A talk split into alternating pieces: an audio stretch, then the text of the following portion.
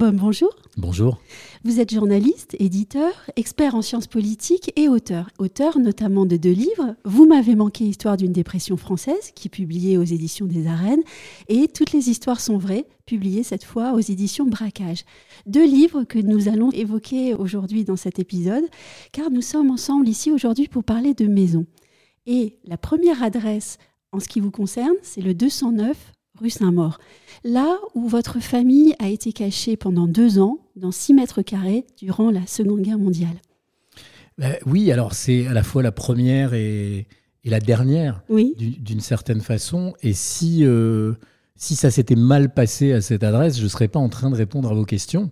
Puisque effectivement, comme vous venez de le, dire, euh, ma mère et mes grands-parents maternels sont restés cachés du 18-19 juillet 1942 à la libération de Paris en 1944, donc pendant deux ans et un mois, très exactement dans ces 6 mètres carrés où il y avait un poêle godin, un lit, un rideau de séparation et un lavabo. Les toilettes étaient à l'étage.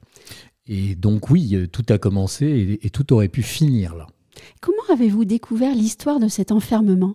Oh, Ça c'est très compliqué parce que l'histoire de cet enfermement, euh, quand vous êtes petit garçon, euh, vous voyez bien qu'il y a des choses qu'on ne vous dit pas précisément. Alors, en fait, j'ai su, j'ai toujours su d'une manière ou d'une autre qu'il y avait eu euh, captivité, pas vraiment captivité, mais réclusion, on va dire. Confinement, comme dirait l'autre. Et puis, il se trouve que au milieu des années 90, Steven Spielberg, dans son travail de de récension des témoignages de tous les rescapés de la Shoah, qui correspond à peu près au moment où il s'est mis à filmer ce genre de, sujet, euh, a euh, monté euh, des équipes dans le monde entier pour aller recueillir le témoignage des rescapés. Et pour le coup, une équipe a débarqué à Deauville, une autre adresse, et mes parents, ma mère et mon père, mon père pour d'autres raisons, ont été amenés à répondre à des interviews qui figurent dans ce mémorial monté euh, par euh, Steven Spielberg. Et il se trouve que là, confronté à la cassette, parce qu'à l'époque c'était des cassettes, et à l'écriture, parce que mon père a repris tous ces témoignages à l'écrit, même si j'avais pas tellement envie, j'ai tout, tout, de même dû me confronter à cette histoire et à, euh, je dirais, sa, sa partie à la fois terrible et extrêmement romanesque. Et grâce au courage infini d'une dame, Rose Dinanso, votre famille n'a pas été déportée. Je dirais cette histoire folle d'un enfermement salvateur pour votre famille, vous, d'une certaine manière, elle vous a fait euh, en tant qu'homme et elle vous a conduit aussi à chercher la lumière. Alors oui, je pense qu'on peut tout à fait dire ça. Alors Rose Dinanso et son mari, mari oui. Désiré, les deux, c'était un couple, lui il avait fait la guerre de 14, c'était un vrai patriote.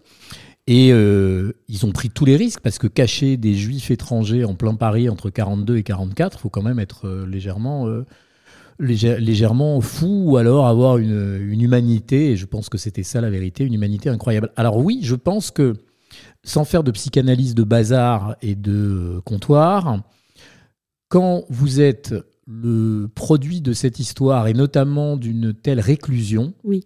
il y a un moment euh, et c'est pas c'est pas forcément très bien. Je ne crois pas que ce soit très bien. Où vous avez envie, par opposition à ces gens qui ont été cachés, qu'on vous voit beaucoup. Mhm. Et donc du coup, effectivement, j'ai euh, épousé la lumière et sans doute euh, beaucoup plus que je ne l'aurais dû, jusqu'à en tomber malade. Parce que c'est un peu ça l'histoire en fait. et j'ai fini par comprendre, mais j'ai mis le temps à comprendre parce que je suis pas très malin, qu'il y avait peut-être bien un rapport entre cette euh, trop grande exposition mm. et euh, ces deux ans, il faut, il faut dire aux gens qui nous écoutent que ma mère a été cachée euh, entre 13 ans et 15 ans. C'est-à-dire vraiment l'âge oui.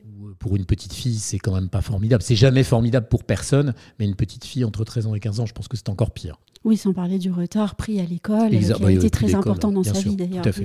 Et vous écrivez dans votre livre Comment ai-je pu croire qu'une qu'un jour cette histoire ne me rattraperait pas. Exactement. Mm. Mais j'étais suffisamment euh, fou, prétentieux, euh, téméraire pour penser qu'on sortait de là indemne, alors que de nombreuses études, notamment même neurologiques, scientifiques, montrent qu'il y a des traumatismes chez tous les descendants. Et alors moi, j'avais la double mm. peine, si j'ose dire, parce que c'est ma mère et ma grand-mère qui se sont beaucoup occupées de moi, et que les deux ont vécu cachés pendant deux ans et un mois. Donc, si vous voulez, j'avais, je cochais toutes les cases, mais j'étais inconscient totalement, tiens, inconscient. C'est intéressant parce que je pense que c'est bien le mot qui colle. Et que les deux ont porté l'anxiété. Ah ben, elles ont porté l'angoisse, l'anxiété. J'avais pas le droit de faire euh, deux mètres tout seul, euh, de faire du vélo, euh, de m'évader, de m'échapper. J'ai été conditionné à la peur. Et donc, je ne crois pas que ce soit absolument formidable comme type d'éducation, mais en même temps, elle ne pouvait pas faire autrement, je ne leur en veux pas. Non, c'est le poids de l'histoire. Votre livre, vous m'avez manqué, vous l'avez dit il y a un instant, c'est le récit de votre dépression. Mhm. Une dépression que vous nommez burn-in et non pas burn-out, car vous l'écrivez, c'est à l'intérieur et de l'intérieur qu'on se consume. Et j'ai été marquée par une chose en vous lisant, c'est que vous ne parlez pas beaucoup de la maison dans laquelle vous avez vécu votre dépression. Pas de description du lieu qui pourtant, il me semble, vous a euh, en quelque sorte abrité et protégé le temps de la guérison. Pourquoi? Parce que je me suis mis à le détester cet endroit. Imaginez-vous pendant, euh, moi ça a duré euh, bien évidemment rien de comparable avec ce qu'ont vécu, ce qu'a vécu ma famille. Mais enfin, je suis quand même resté deux mois, deux mois et demi complètement euh, enfermé pour enfermé, le coup. Oui. Et euh, on a déménagé pas si longtemps après, alors pour d'autres raisons, pas du tout à cause de ça, mais cet endroit, je pouvais plus le voir en peinture. Vous savez, quand vous vous retrouvez devant la douche et vous savez pas à quoi savez plus à quoi ça sert un pommeau de douche, vous dites mais qu'est-ce que je vais faire là? Ou, que vous regardez euh, les quatre murs dans, dans, lesquels vous êtes tout seul couché pendant que toute la famille vit et que vous, vous n'y arrivez pas, l'endroit, vous le prenez en détestation. Donc cet endroit, je ne l'ai pas décrit, mm. euh, contrairement à euh, ce que j'ai pu faire euh, par ailleurs dans mon livre suivant, où pour le coup, je décris beaucoup. Oui, et vous qui êtes passé de la lumière de la maison européenne à l'enfermement de cette maison qui abrite votre dépression, en fait. Tout à fait. Donc, vous venez d'en parler, une autre adresse importante dans votre vie, c'est le 86 rue de Sèvres. Toujours à Paris, et ce lieu-là est évoqué dans votre livre Toutes les histoires sont vraies. Pourquoi est-ce que cette adresse-là est importante dans votre histoire? Bah Parce que j'y ai passé euh, euh, toute euh, la première partie de ma vie, plus que l'adolescence. Hein. J'étais au lycée Boulevard des Invalides à côté. Alors, ce qu'il faut dire, en plus, ça, ça, colle parfaitement avec votre sujet. C'était un appartement loyer de 48. Oui. Alors, moi, on m'a expliqué ça quand j'étais tout petit, mais je ne savais pas ce que ça voulait dire. Et il en reste encore probablement, c'est-à-dire des, des, vous m'arrêtez si je dis une bêtise, c'est votre spécialité, pas la mienne, des loyers bloqués. Oui. Sinon, on n'aurait jamais pu habiter au métro du Roc. Mes parents mm. n'avaient pas les moyens. Et donc, je me suis retrouvé, et c'est là où c'est aussi un peu fou, et c'est ce que raconte aussi ce livre, dans un quartier avec des gens euh, d'un niveau social très différent de celui de mes parents, qui étaient vraiment des tout petits commerçants, maroquiniers, etc. Et là, j'étais au lycée Victor Duruy avec euh, la fille du patron du SDEC, qui est euh, l'ancêtre de la DGSE, le fils de Raymond Barre, euh, Jean-François Copé, enfin un milieu qui n'était absolument pas le mien, pas le nôtre. Et donc c'est euh, cette, histoire que je raconte et ce 86 rue de Sèvres joue un rôle absolument central parce que jusqu'à l'âge de 25 ans, je, je, reste là, à peu près, oui. Et c'est là que vous apprenez d'ailleurs à observer le monde, à trouver l'histoire que vous racontez dans ce livre mmh. d'ailleurs, dans chacun des événements qui sont en apparence euh, futiles de notre vie quotidienne et qui sont intéressants par les contrastes que vous vivez.